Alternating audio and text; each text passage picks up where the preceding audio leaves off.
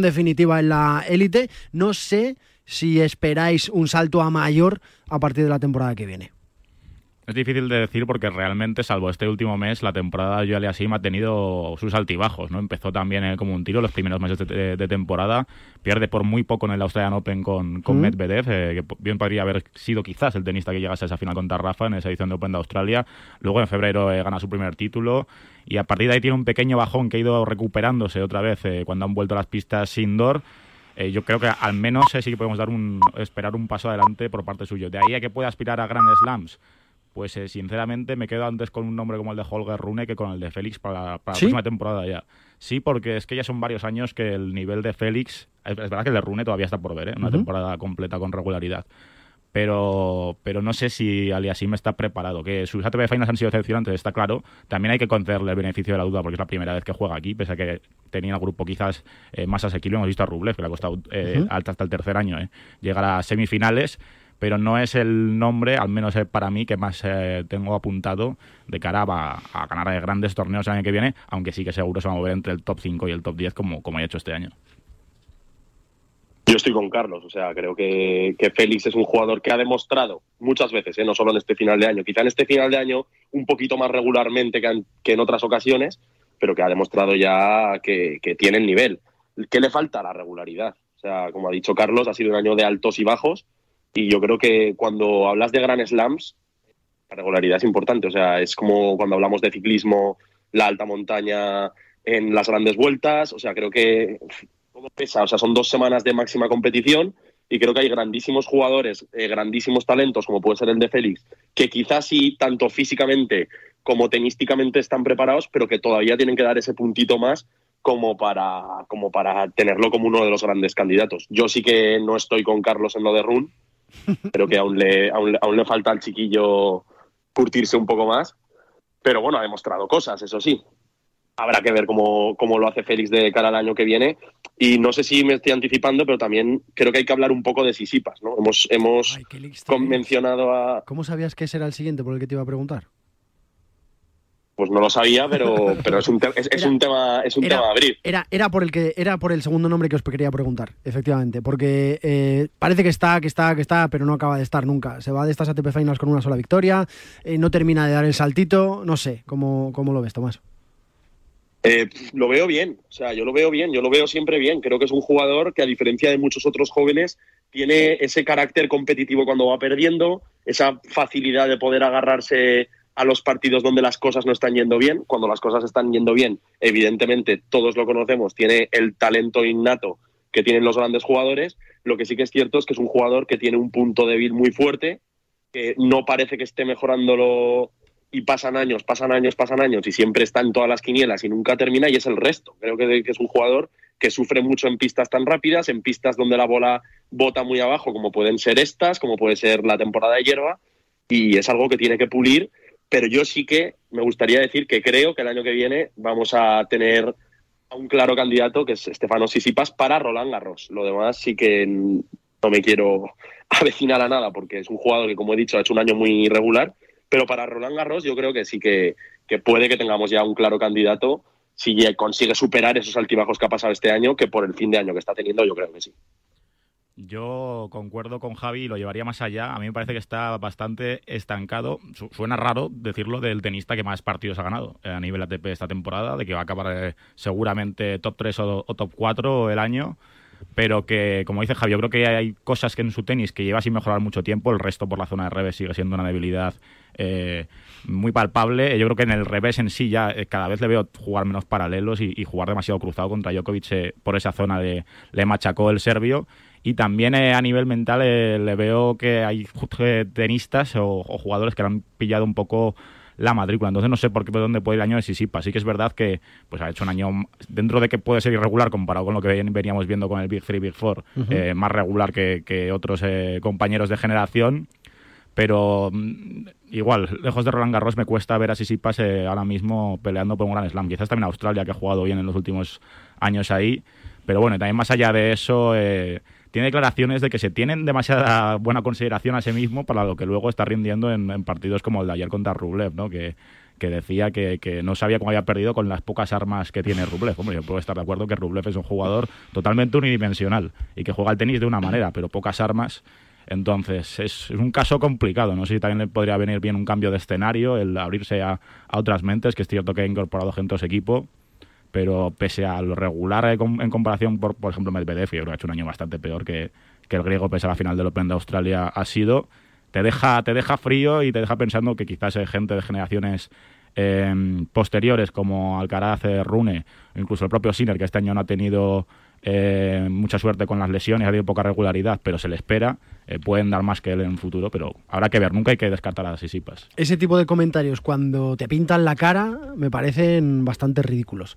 Eh, demuestra que eres mejor que yo, gáname con tus múltiples armas y luego me criticas. En fin, está a puntito de comenzar el partido, os voy a dejar un par de minutos para que cojáis aire porque quiero contaros cosas. Primero, tenemos ya la tercera tanda de libres en el Gran Premio de Abu Dhabi, finalizada. El mejor tiempo para el Checo Pérez, con 1.24.982, el único que ha bajado de 1.25. Después viene Max Verstappen en segunda posición, tercero Luis Hamilton, cuarto George Russell, quinto ha sido Lando Norris, sexto Charles Leclerc, seguido de Carlos Sainz Jr. Tengo que bajar hasta la posición número 12 para encontrarme al Alpine de Fernando Alonso. A 0,003 milésimas de distancia de Esteban Ocon, que ha sido un décimo. A partir de las 3 de la tarde, en poco menos de una hora, la parrilla de salida. Noticia también en la selección alemana, en la selección francesa, perdón, se tuvo que retirar el delantero del RB Leipzig hace algunos días, Christopher Nkunku, de la convocatoria de, de Shams, pues acaba de trascender que Nkunku sufre una rotura del ligamento externo de su rodilla izquierda. Va a estar de baja el galo lo que queda de temporada. Así que le han hecho un buen trajecito al pobre Nkunku, que parece que se va al Chelsea. Veremos si esto no trastoca los planes del conjunto londinense. Más de última hora, porque hay noticia en el pádel. Se ha confirmado que Martín Dineno y Franco Estupa van a formar pareja la próxima temporada. Y también en el eh, torneo de golf que se está disputando esta mañana, este fin de semana, el DP World Tour. Está John Ram, que ha terminado la jornada y que va a empezar la última jornada como líder. A su lado, Matthew Fitzpatrick, que va a pelear con Rory McIlroy por ganar la Orden del Mérito. Entre estos tres va a estar la pelea. Ya están peloteando Novak Djokovic y Taylor Fritz en las pistas de Turín. Va a comenzar el partido, te lo vamos a contar aquí, en el marcador de Radio Marca. El deporte es nuestro. Radio Marca.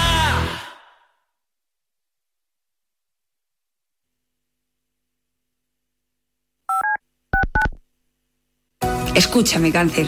He vuelto a sonreír y ahora me río de ti. La investigación está de mi lado. Cris contra el cáncer. Investigamos. Ganamos. Marcador acoge de 7 a 8 de la tarde su informativo 360 dirigido por Nuria Cruz más de 40. Tal vez solo sea alergia. Tal vez estoy bien para viajar. Tal vez no contagie a nadie del COVID en el juego.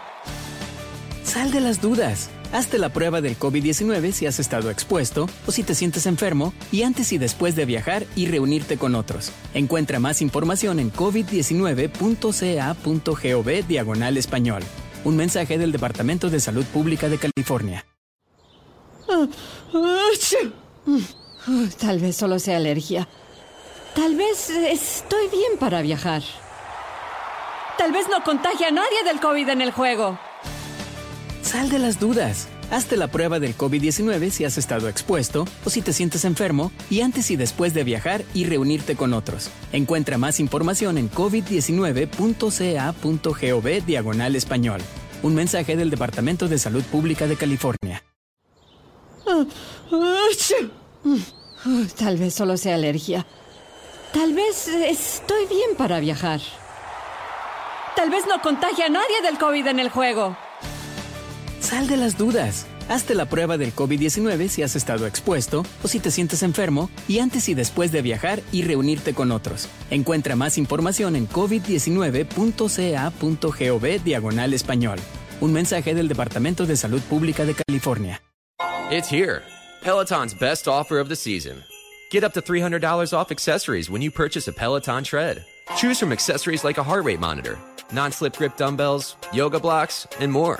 If you've been looking for a sign to join Peloton, this offer gives you everything you need to get going. Hurry! Peloton's best offer of the season is here, but not for long. Visit onepeloton.com to learn more. All access membership separate. Limited time offer cannot be combined with other offers. See additional terms at onepeloton.com. Tal vez solo sea alergia. Tal vez estoy bien para viajar. Tal vez no contagie a nadie del COVID en el juego. Sal de las dudas. Hazte la prueba del COVID-19 si has estado expuesto o si te sientes enfermo y antes y después de viajar y reunirte con otros. Encuentra más información en covid19.ca.gov diagonal español. Un mensaje del Departamento de Salud Pública de California. Tal vez solo sea alergia. Tal vez estoy bien para viajar. Tal vez no contagie a nadie del COVID en el juego. Sal de las dudas. Hazte la prueba del COVID-19 si has estado expuesto o si te sientes enfermo y antes y después de viajar y reunirte con otros. Encuentra más información en covid19.ca.gov diagonal español. Un mensaje del Departamento de Salud Pública de California.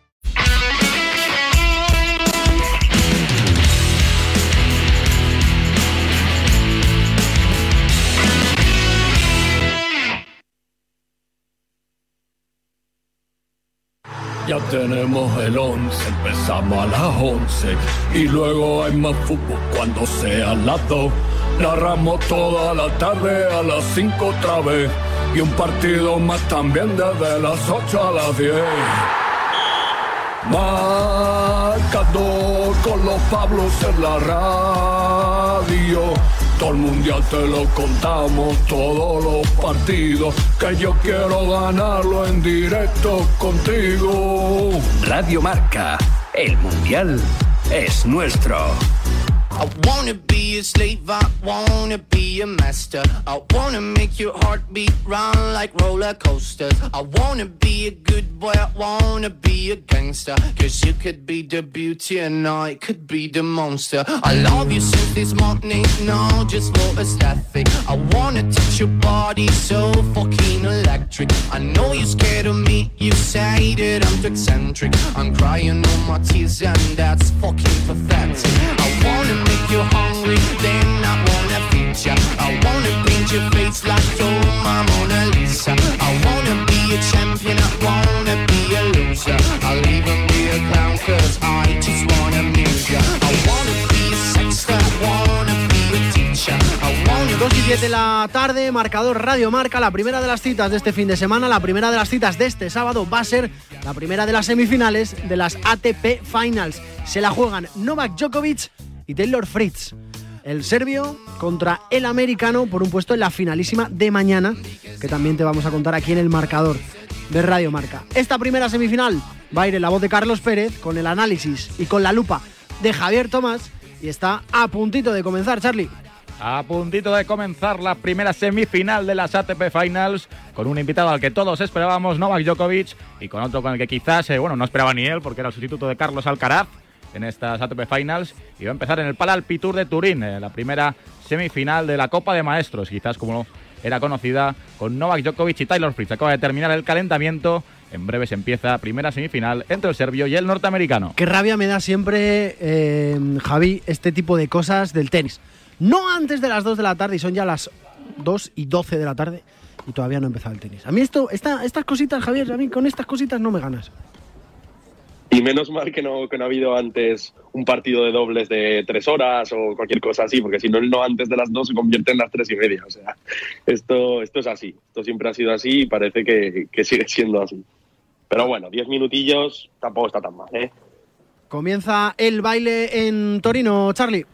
Resta Novak Djokovic, el revés paralelo quiere cambiar para Taylor Fritz, responde con la derecha y se eleva la primera derecha, primer punto para Novak Djokovic y lo que decíais Sergio Javier, los 10 minutos de cortesía del tenis, de eso cuando no hay partido antes, pero los 10 minutos de cortesía ¿Esto de es como empezar las bodas, tarde, o qué? es como en la NBA, o sea, son, son un clásico. Lo de la NBA, lo del, lo del deporte americano, eso sí que me desquicia ya exageradamente. Pero bueno. Va con el segundo punto del partido. El saque de Taylor Fritz es bueno, pero el resto de Djokovic es todavía mejor. Ahí va Djokovic. Eh, no consigue pasar a Taylor Fritz. Buena volea, se hace grande.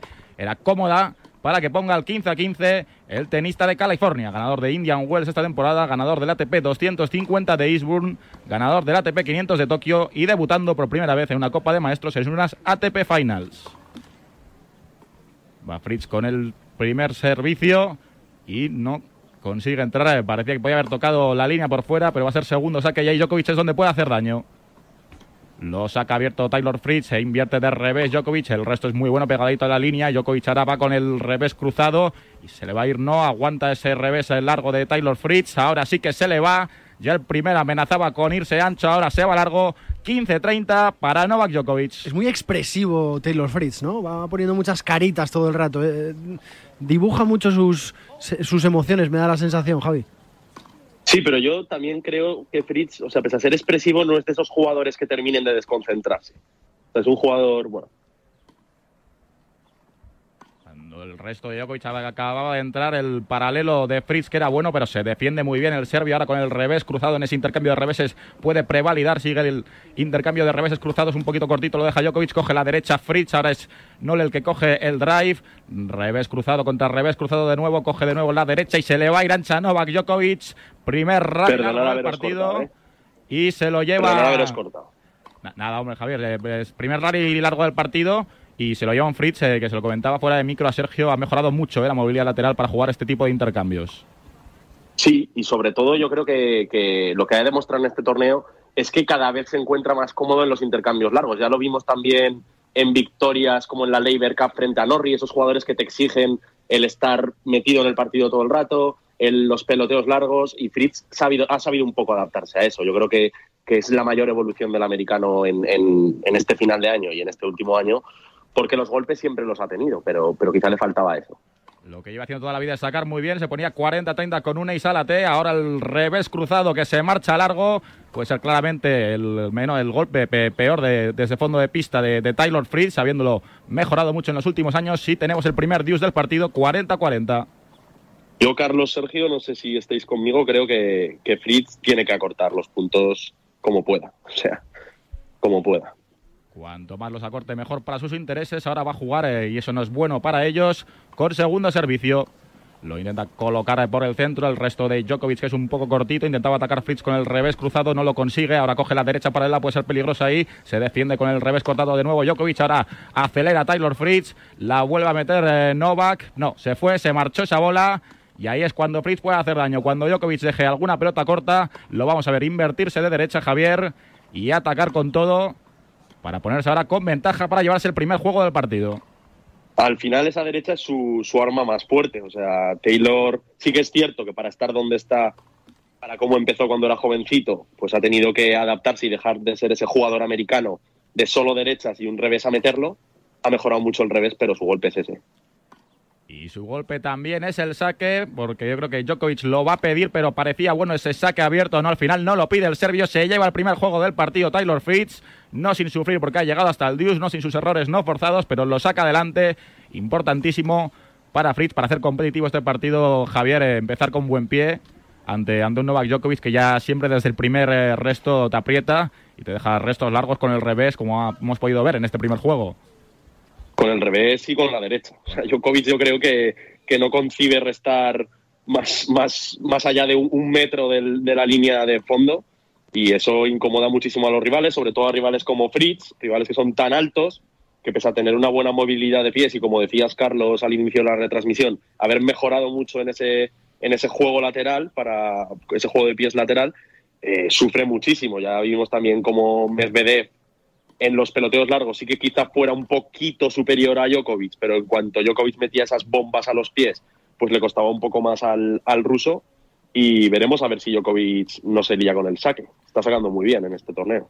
Lo está haciendo y vamos a ver ahora su primer punto de saque en el día de hoy. El saque lateral, muy buen resto de Taylor Fritz. Intenta atacar con el revés paralelo, marca de la casa. Ahora intercambio de reveses cruzados entre Djokovic y Fritz. Le intenta sacar de pista, empujar hacia atrás en Novak Djokovic, pero aguanta muy bien el norteamericano que quería atacar con el revés paralelo. No era mala la intención, quería tomar la iniciativa del rally, se lo había concedido Djokovic, pero falla 15-0 para el serbio. Como mola esta cámara por detrás, eh, me gusta mucho. Eh, me parece casi de Virtua Tenis. Yo creo que es donde mejor eh, se ve la Sí. velocidad real del tenis. Sí, lo estaba pensando en el golpe que se le ha quedado ahora en la red, eh, lo estaba pensando, sí. Va con el segundo punto de servicio del juego. Novak Djokovic es abierto, se le va y va a jugar con segundo. No jugará con muchos porque es un porcentaje con un, teni- un porcentaje, un tenista con un porcentaje de primeros muy altos, el de Belgrado. Pero ahora va a jugar con el segundo.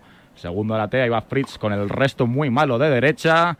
Era un segundo para hacer algo mejor, para al menos eh, ponerla en juego, si no atacar, pero se pone 30-0 Djokovic.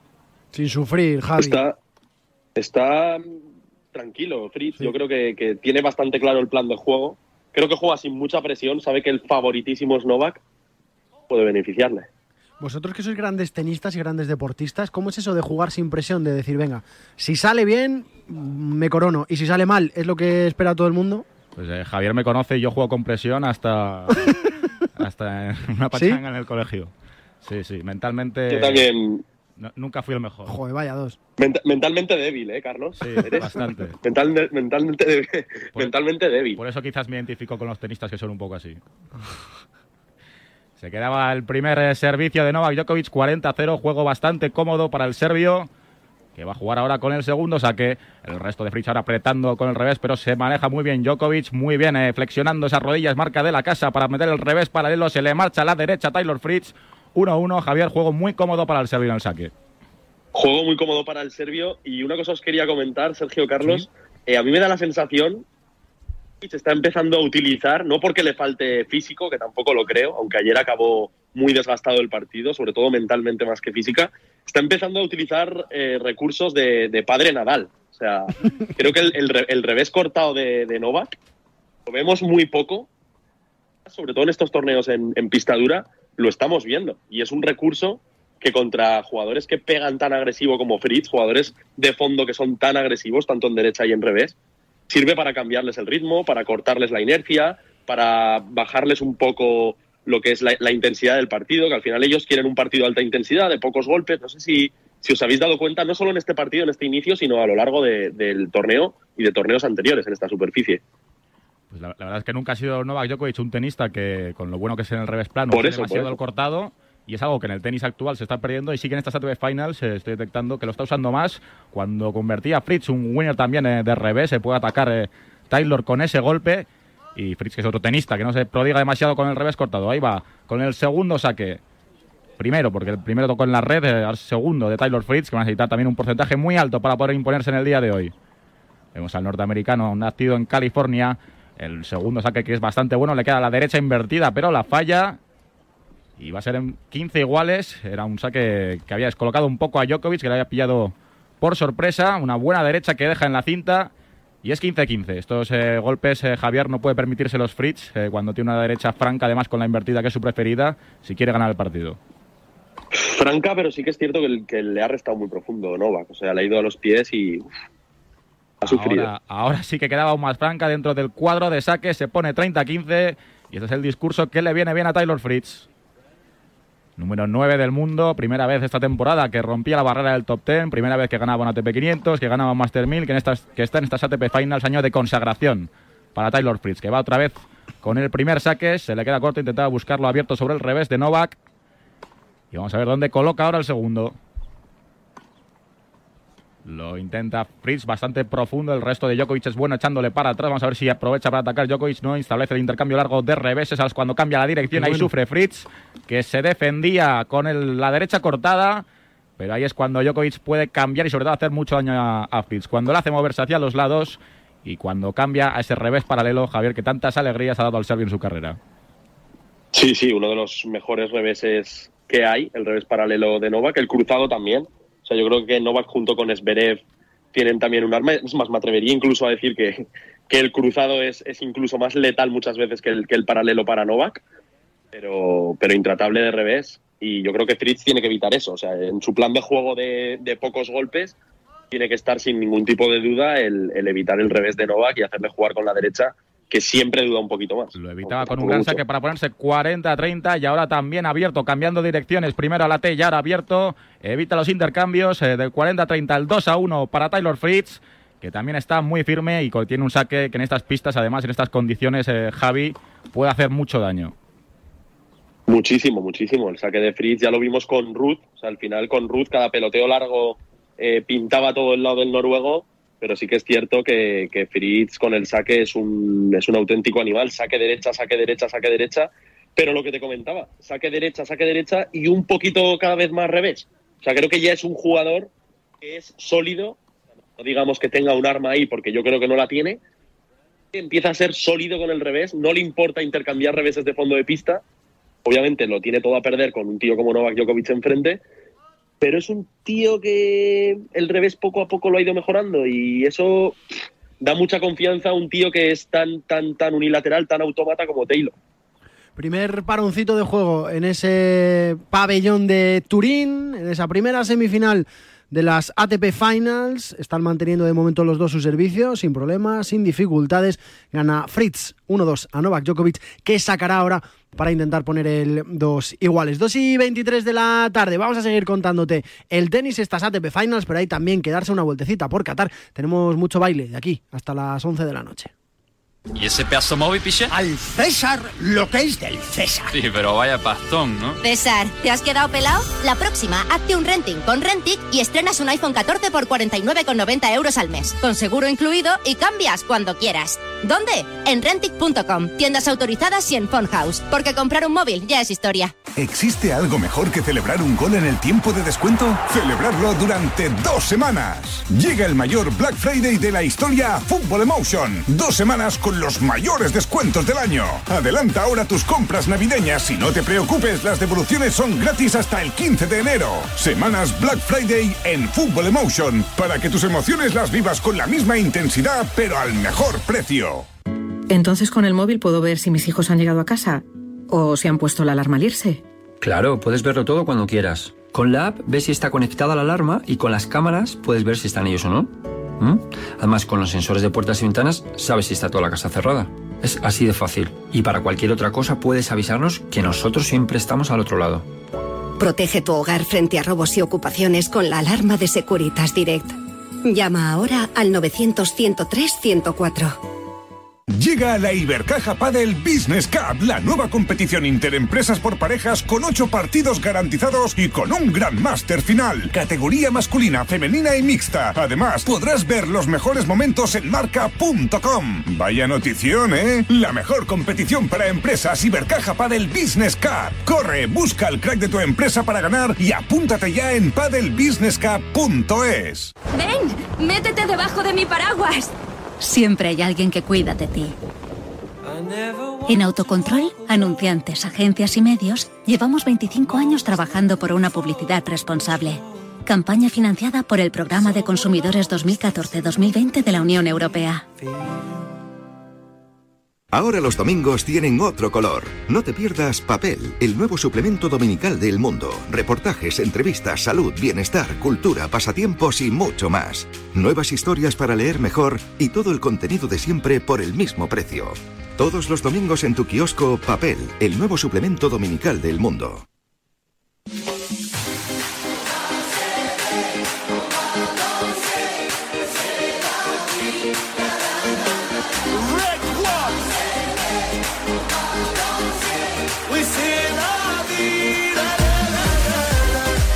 Queda nada, absolutamente nada, menos de un día para que comience el Mundial. Los seleccionadores ya están afinando sus convocados y después de mucho esfuerzo algunos jugadores se han podido quedar fuera de acudir a la cita mundialista. Le ha pasado también a muchas selecciones que han visto truncados sus sueños de acudir a la cita de Qatar. Llegan a un Mundial, cuesta y mucho, muchísimo que se lo digan, sino por ejemplo a Haaland o a Italia pero verlo a ti te va a costar muy poco, porque ya está aquí Gol Mundial. Con Gol Mundial tienes todos los partidos y todos son los de las 64 selecciones, los 64 partidos del Mundial, de los cuales 44 son en exclusiva. Los puedes ver en cualquier dispositivo, en Smart TV, en ordenador, en tablet, en móvil y todo por un único pago de 19,99.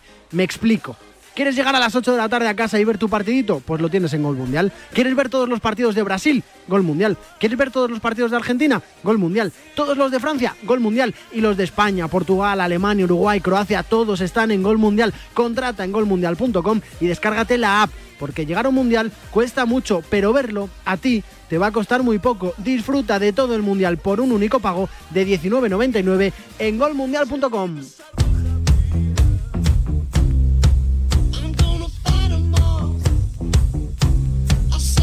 seven army couldn't hold me back.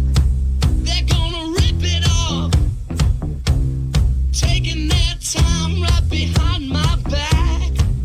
And I'm talking to myself at night because I can't forget. Back and forth through my mind behind a cigarette. Today I feel today I feel uh, Qatari. Today I feel Arab. Today I feel African.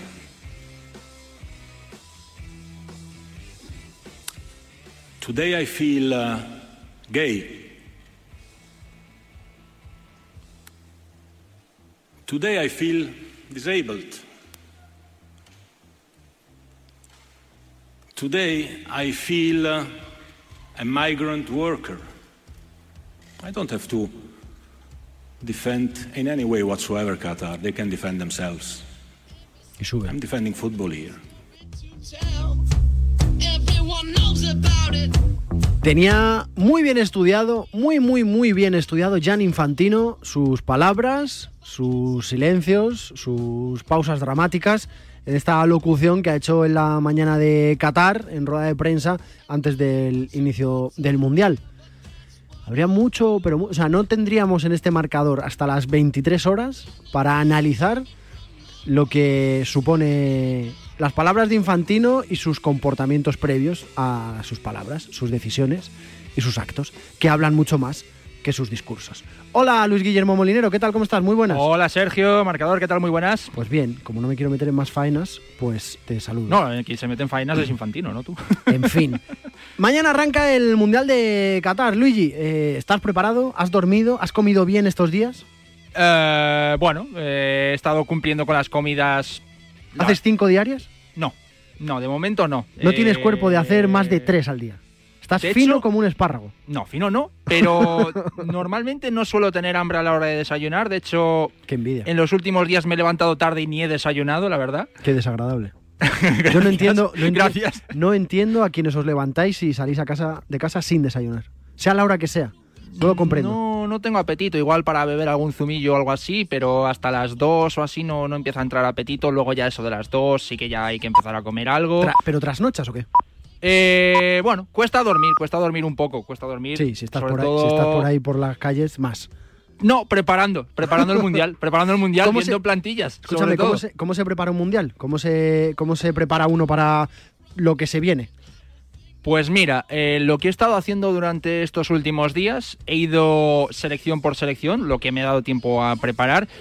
Y sobre todo lo que he hecho ha sido mirar los últimos encuentros oficiales de cada una de las selecciones, a nivel táctico ubicar a los jugadores, eh, poner cuál es o cuál creo que puede ser el once titular en base a todos eh, estos encuentros eh, oficiales de estas selecciones, mirar cuáles han sido los jugadores convocados, cuáles han sido los jugadores que no han entrado en la convocatoria, los que han estado en la preconvocatoria y no han entrado, los que han estado lesionados y a partir de ahí como hacer un campito, digamos, con el 11 titular, el que creo que es el titular y luego pues eh, esos jugadores que están descartados, los que están lesionados, los que no van. Claro, hay veces que hay preconvocatorias de 55 jugadores. Ya ves.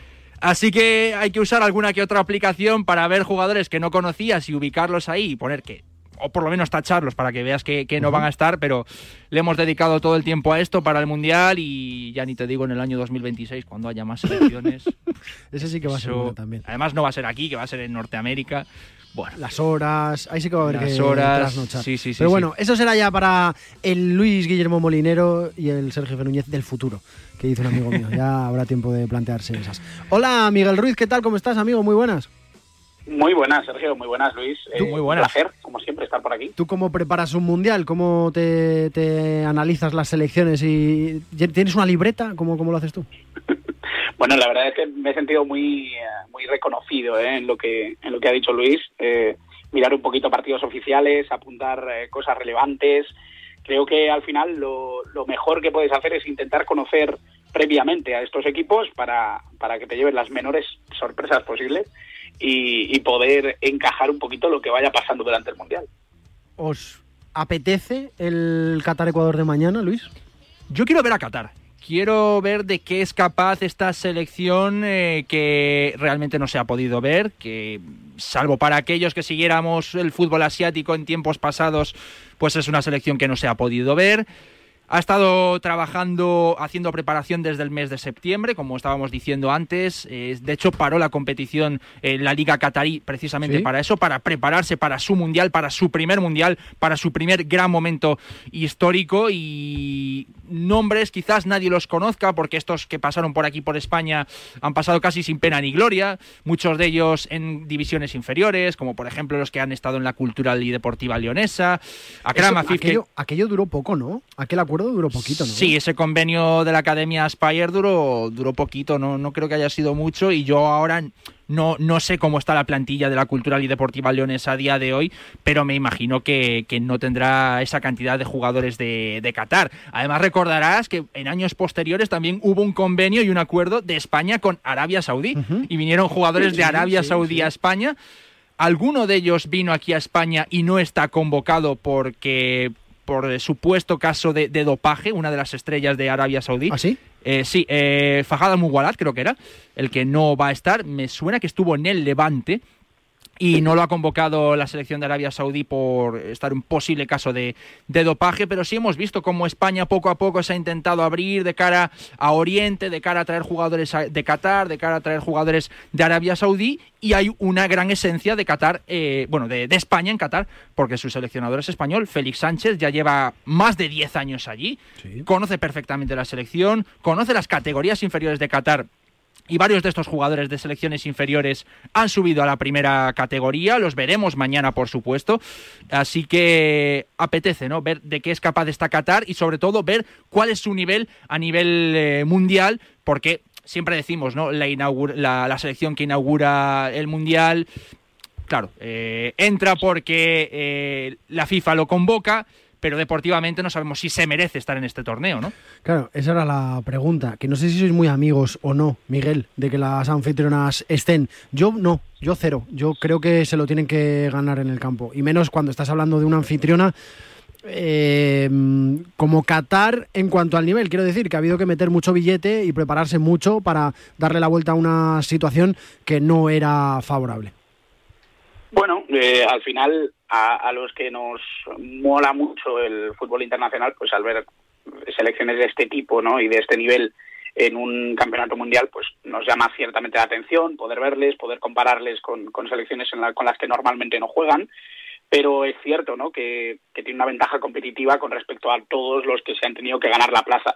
En el caso de Qatar, obviamente, es que nos encontramos con una situación ciertamente atípica, ¿no? porque nunca nos habíamos encontrado con una selección de tan bajo nivel en, en un mundial. Y eso obviamente nos, nos llama la atención pero bueno tenemos la oportunidad de, de ver hasta dónde pueden llegar. Lo que ha sido también el fruto de trabajo de, de toda la federación de la agencia Aspire de todo lo que ha significado el trabajo en los grandes clubes eh, cataríes especialmente en Al Sadd un club que conocemos bien por, por haberlo entrenado Xavi Hernández. Y bueno yo creo que realmente todo ese trabajo previo se va a ver eh, precisamente vamos a echar un poquito a andar con ese partido entre Qatar y Ecuador. Vamos a ver qué pueden hacer los chicos de, de Félix Sánchez. ¿Y qué me contáis de Ecuador? ¿Cómo llega la selección ecuatoriana? Sí que es verdad que ha sido una de las más destacadas en Sudamérica después de Argentina y Brasil. No sé qué, qué análisis o qué pie le, le veis. Bueno, yo a mí es una selección que me llama ciertamente la atención. Es una selección que creo que más allá de los nombres propios que tenga, sí que es cierto que eh, no tiene demasiados eh, nombres propios en, ataque que, puedan llamar mucho la atención. Es verdad que han citado a Jorka Freasco, que es un jugador que, que está bueno llamado a ser importante dentro de esta selección por la confianza de su técnico, pero eh, estamos hablando de una selección que tiene bastantes nombres llamativos que están destinados a, ser importantes dentro del fútbol ecuatoriano. Ya hay varios en Europa que conocemos, obviamente tengo que destacar a Gonzalo Plata, que está en el Real Valladolid, y obviamente eh, creo que hay ciertos nombres propios que llaman la atención, que no tienen, que no son ni mucho menos desconocidos, pero sobre todo lo que a mí me gusta de esta selección es que es una selección joven, una selección que mira hacia adelante con una propuesta creo que bastante llamativa, creativa, que creo que Alfaro está haciendo muy buen trabajo, que se han clasificado con, bastante solvencia, que es verdad que en los últimos amistosos no han dado una gran imagen, pero que me parece que es una selección que puede ser una de las eh, sorprendentes dentro de este Mundial de Qatar. Es una selección eh, joven, está Ecuador, eh, se ha clasificado con bastante solvencia, hay que decirlo. Eh, es una selección que normalmente también pues presenta esa exuberancia de los jugadores con hambre, de los jugadores jóvenes, pueden ocupar mucho campo. Su figura más llamativa está en la Premier League, como es el caso de Moisés Caicedo, jugador del Brighton, que es eh, un todocampista, es un gran pulmón y le puede aportar mucho al centro del campo, en el cual manda Gruezo, que es uno de esos eh, perros de presa, ¿no? que está en, la Bundesliga en el Augsburgo.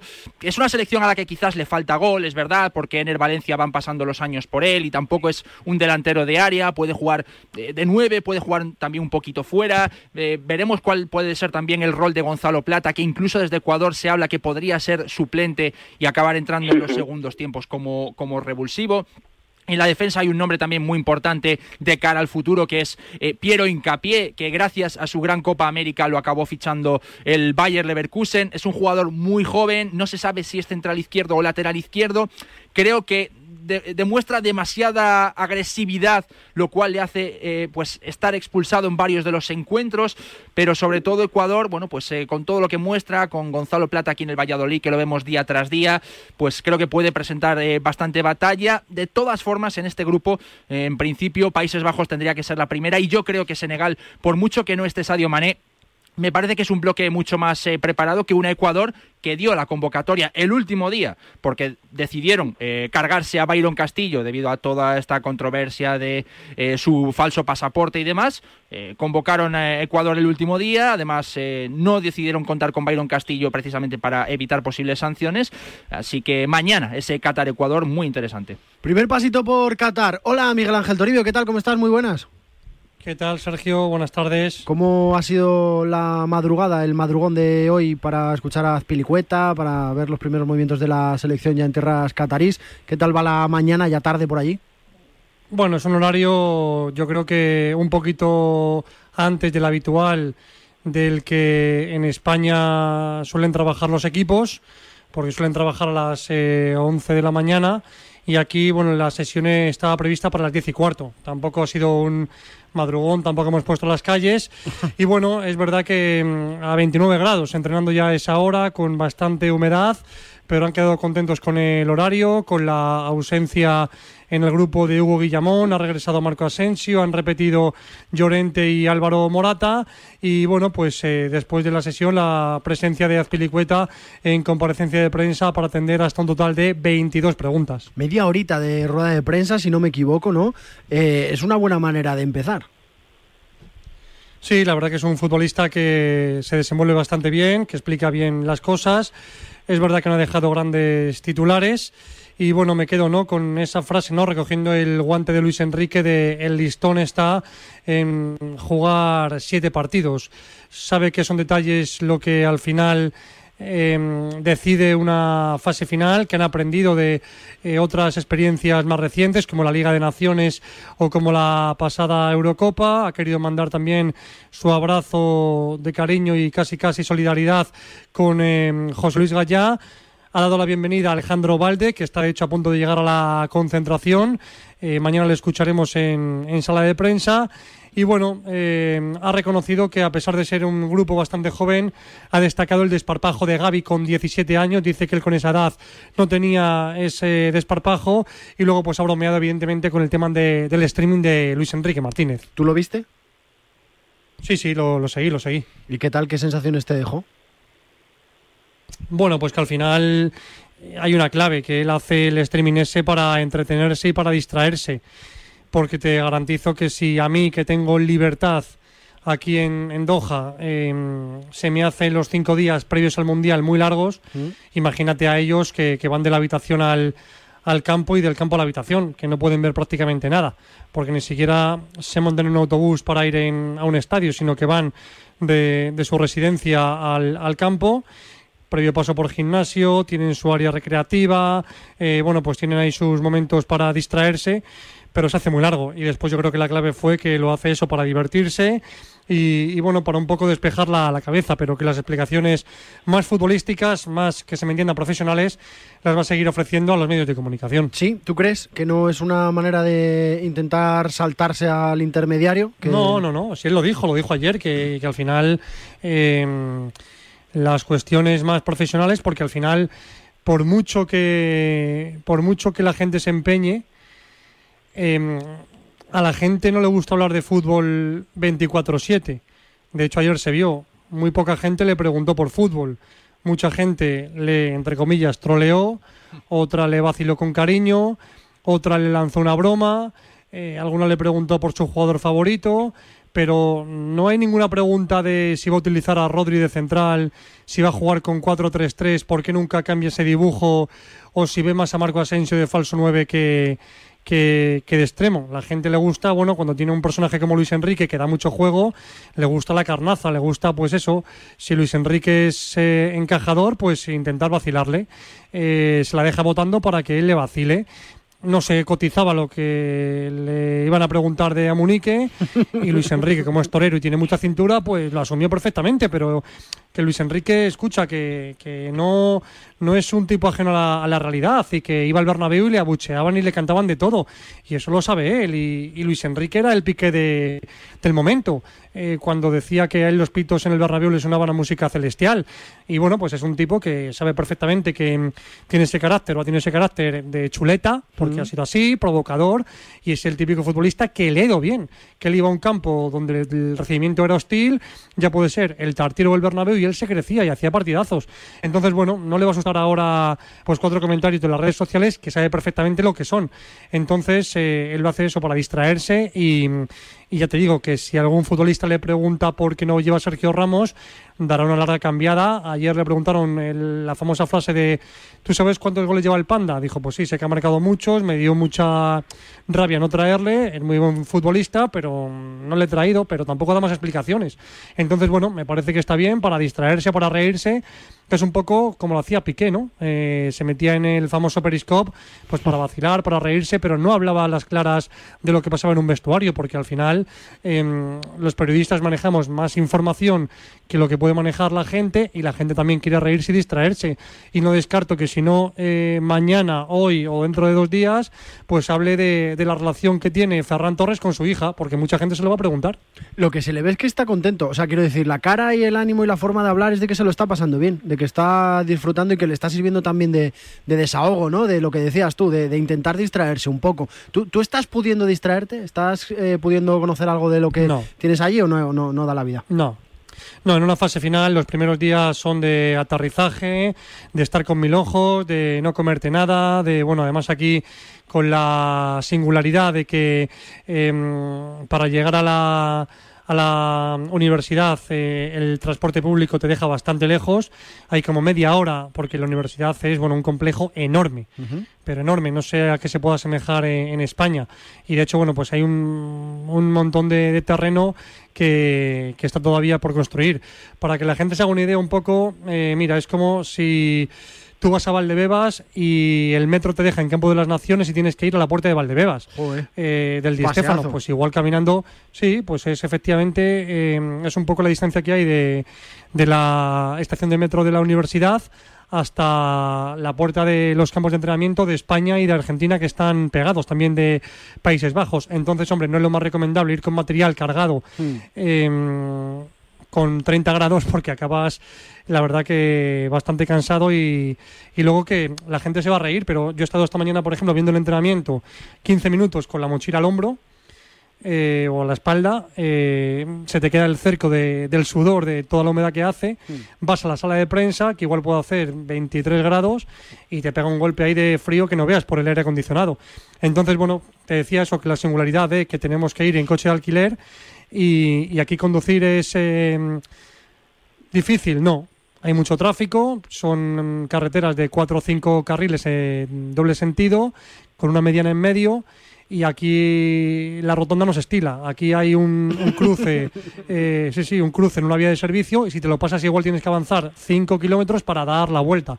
Entonces eso, vas con mil ojos, que al, al cambiarte de, de carril no venga un coche de alta gama a 140 y, y le, le estorbes o en el peor de los casos te en vista. Así que bueno, pues eso, a, a mil cosas, ¿no? Para que las conexiones vayan bien, con la tarjeta. Así que los primeros días, sinceramente, no son de mm, disfrutar mucho. Después ya iremos pillando el tranquillo, iremos entrando en, en rutina y, y bueno, pues eh, será todo mucho más llevadero.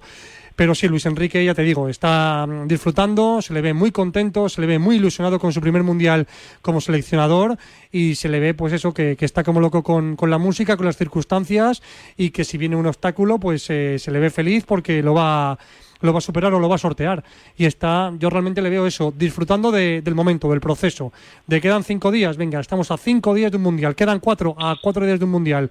Y lo está saboreando. Y le veo realmente contento, le veo sin presión. eh, y eso en, en el grupo también se nota porque le está acaparando todo, todo foco y al jugador le, le deja más liberado. Oye, Tori, ahora que hablas del grupo, lo de Gallá, la baja, ¿puede afectar eh, mentalmente, anímicamente, o, o tú crees que no? Bueno, era un, un jugador que, es verdad que tenía bastante predicamento en el grupo, un jugador que, caía francamente bien, pero al final esto es un tren que, no para. Y bueno, pues eh, a los compañeros les dio pena en el momento en el que abandonó la concentración. Ayer vimos, bueno, pues imágenes eh, bastante emotivas cuando se, marchaba Gaya de, de la concentración, pero hoy a pensar en, en Alejandro Valde.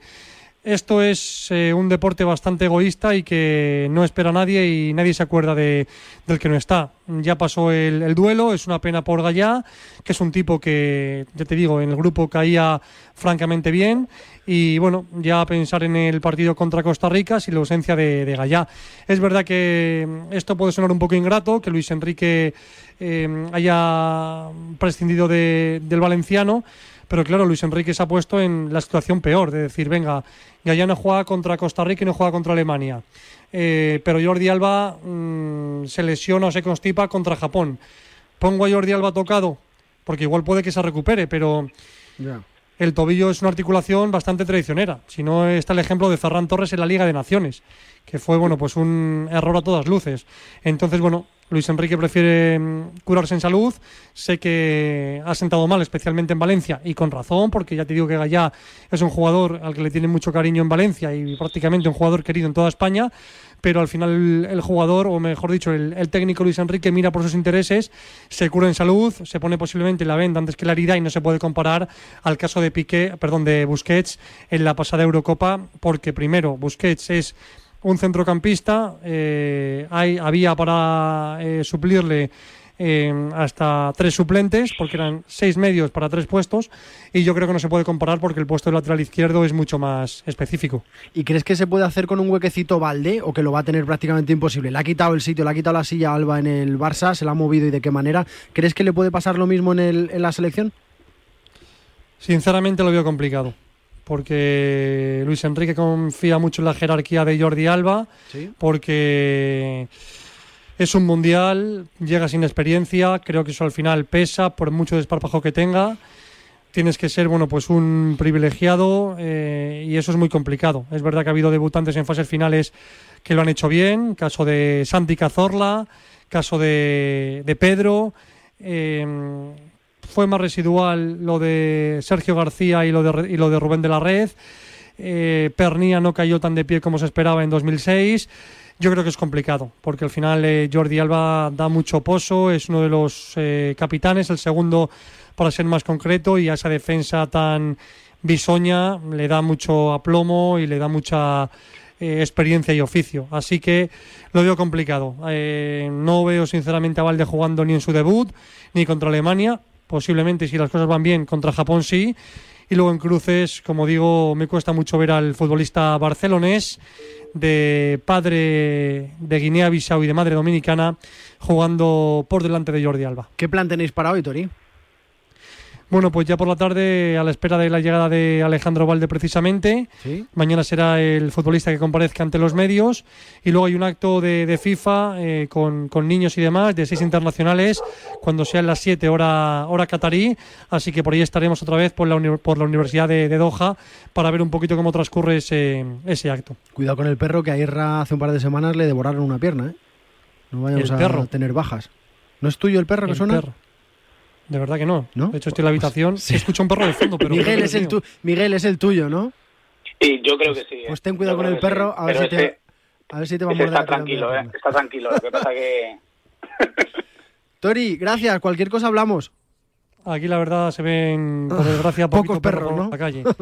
Sí, no es una ciudad que esté acondicionada para el peatón. Ya hay aceras, que ya es bastante porque en otros Emiratos las aceras no, no se trabajan, así que por aquí los perros, los pobrecillos, poco parque también, poco parque, así que salvo que tengas eh, alguna mansión, que alguna hay, que alguna hay, pues, hay dinero eh, por ahí. La verdad que los perros, sí, algo hay, algo hay, hay calderilla, hay calderilla. Hablamos, Tori, un abrazo. Adiós, un abrazo. Oye, un resumencito muy corto de lo de Lucho ayer, el out of context. No, no claramente no, soy así. Por cierto, Luis Enrique, tu hijo Samunique, un gran saludo a Emanuel Amunique, gran compañero, amigo, al que le deseo lo mejor, hace mucho que no le veo. Veo mucho Padrique, me encanta Padrique, Luis Padrique, me gusta mucho, os lo agradezco. Pues os digo, mira, si no ganara España el Mundial, me gustaría que ganara Argentina. ¿Por qué? Pues porque un jugador de la talla de Leo Messi, si no ganamos el Mundial nosotros, me gustaría que lo ganara Argentina. La primera, el primero no sé, el primero por supuesto no, era si estaba borracho. Eh, fue una de las primeras preguntas que le hicieron. Eh, Miguel, Luis, ¿cómo veis a la selección? Pero quiero que empecéis por el final, por lo de Alejandro Valde, que está a puntito de llegar a Qatar. ¿Le veis ya no colándose, sino sumando al once de la selección? Yo estoy un poco en lo que decía Tori, ¿no? que creo que va a ser difícil que, Alejandro Valde acabe teniendo minutos de, de interés ¿no? para la selección española. Eh, sabemos que Luis Enrique tira de jugadores a los cuales el estado físico no le importa, le importa más que sean jugadores que conocen el grupo y que conoce ya de entrenamientos previos. Y me parece que esa defensa en la cual el lateral izquierdo es eh, Jordi Alba, jugador que acaba rindiendo y que en los partidos importantes acaba cumpliendo para Luis Enrique, creo que esto relega a, Valde a un segundo plano y quizás si España ya pues eh, frente a Japón está clasificada, pues ahí en ese tercer encuentro igual es el que podríamos permitir el, ver el debut de, del lateral del Fútbol Club Barcelona, pero yo creo que Jordi Alba acaba siendo titular y luego en el lateral derecho, pues entre Azpiricueta y Carvajal quizás hay algo más de dudas. Sí, no, yo, yo opino un poco igual, ¿eh? creo que eh, la jerarquía que ya tiene ganada Jordi Alba en este equipo me parece difícil que, que la vaya a echar abajo Valde en un máximo, eh, ojalá, ¿no? De siete partidos. ¿no? Yo creo que Valde puede tener minutos eh, si el partido contra Japón eh, las cosas más o menos están resueltas. Ya sabemos que ese tercer partido suele estar eh, un poco para ver caras menos conocidas, pero la realidad es que Valde no deja de ser el suplente del que ya se presumía como suplente haga ya. es cierto que es bastante complicado ¿no? que, que gane minutos, es cierto que es un jugador que está contando mucho en el Barcelona, que está siendo un jugador importante, 16 partidos ya en, en esta temporada, creo que es un futbolista que en el Barça se ha ganado esa notoriedad, pero que en España Luis Enrique tiene que confiar en los que sabe que pueden dar mejores resultados en el, contexto de selección. Os pido que me digáis hasta dónde veis llegando a la selección. Luis, Miguel, ¿qué creéis que puede hacer la luchoneta? Pues mira, si España acaba ganando el grupo, lo más probable es que se encuentre con la que yo creo que es la favorita, Brasil. Se encontraría con Brasil en cuartos de final y me parece que esta Brasil lo tiene todo encaminado para ser la campeona. Y si España acabara segunda de grupo, suponiendo que Alemania acabase arrebatándole esa primera plaza, podría darse un duelo de hermanas en, en, los cuartos de final, ¿no? Y enfrentarse a una Portugal que yo creo que tiene mejor plantilla, que es una selección Portugal que no sabes eh, cómo te la vas a esperar, pero que siempre que, contra, que juega contra España se echa un poquito atrás y le cede el protagonismo a España, pero yo no me fío de Portugal, por supuesto no me fío de Brasil, pero no me fío de Portugal y creo que en algún momento nos pueden devolver la moneda. Eh, ya en la Nations League fue difícil ganarles y me parece que Portugal, si no está entre las favoritas, puede llegar muy lejos. Así que yo a España la veo acabando en cuartos, ya sea o bien con Brasil o bien incluso con Portugal. Sí, estoy, estoy completamente de acuerdo. De hecho, eh, lo he hablado siempre que, que me han preguntado, ¿no? Creo que el, rendimiento máximo asumible para esta selección eh, sería que, que, tuvieran un grandísimo resultado llegando a semifinales, porque creo que cuartos va a estar muy difícil. Eh, parece casi un cliché, ¿no? El, el poder es decir que, que, España va a llegar a cuartos y verlo como su techo, porque realmente después del Mundial parece que eso, el Mundial de 2010 parece que eso como que pasó a mejor vida, pero es cierto que en este Mundial, sobre todo por los cruces, se complica para España pasar más de ahí, ¿no? Eh, yo creo que sería una sorpresa absoluta y un éxito máximo para, para esta generación y sobre todo para la madurez de un equipo como el de